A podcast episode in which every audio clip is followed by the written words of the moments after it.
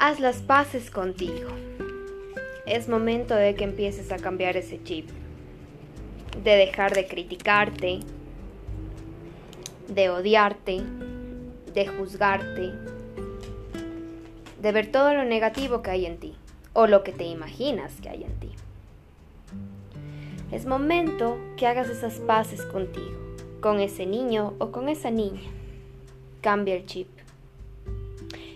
Y si en vez de criticarte tanto, empiezas a aceptarte, mira, todos los días son días de aprendizaje.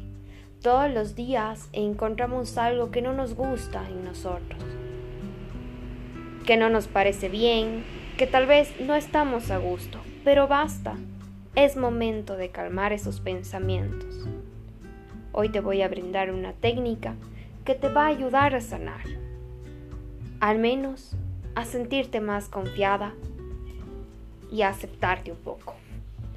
Escribe todas esas cosas que no te gustan de ti, todas esas imperfecciones, debilidades, esos pensamientos. Pero después de que lo escribas todo negativo, empieza a mirar desde otra perspectiva. Por ejemplo, ¿qué le dirías a alguien que quieres mucho acerca de esas imperfecciones? ¿La vas a juzgar?